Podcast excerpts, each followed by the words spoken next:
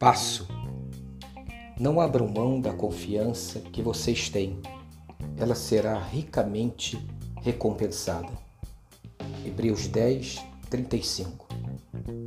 Dê chance ao otimismo sempre, sem medo de perceber-se um tolo.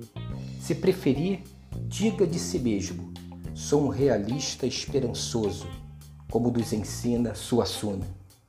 Mas não comprometa sua vida dando supremacia ao pessimismo.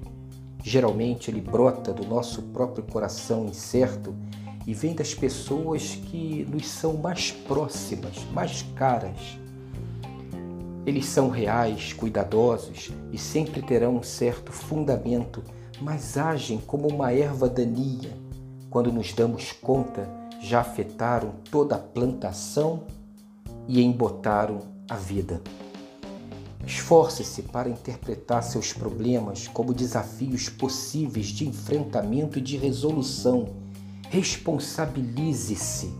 Identifique seus pensamentos negativos e use a criatividade e a fé para mudar o que lhe incomoda. Ver por um outro prisma, por um outro lado, o mesmo problema pode ser renovador. Ou não é verdade que todo ponto de vista é a vista de um ponto? Procure não fazer planos inflexíveis, nem se frustrar com os desapontamentos, eles fazem parte da vida. Todos sabemos que haverá ocasiões em que as portas parecerão fechar-se para você.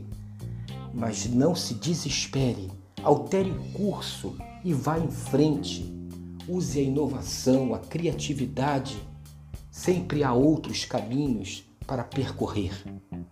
Acredite a vida é cheia de oportunidades e muitas delas nascem das crises mais duras. Não abra mão da confiança que você tem em você mesmo e, sobretudo, em Deus.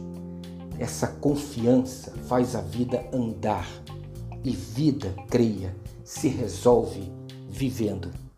O otimista sabe a beleza que se encontra dentro de um simples passo um simples passo, por vezes, pode mudar tudo.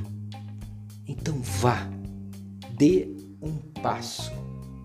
Hoje, tenha um dia abençoado e abençoador.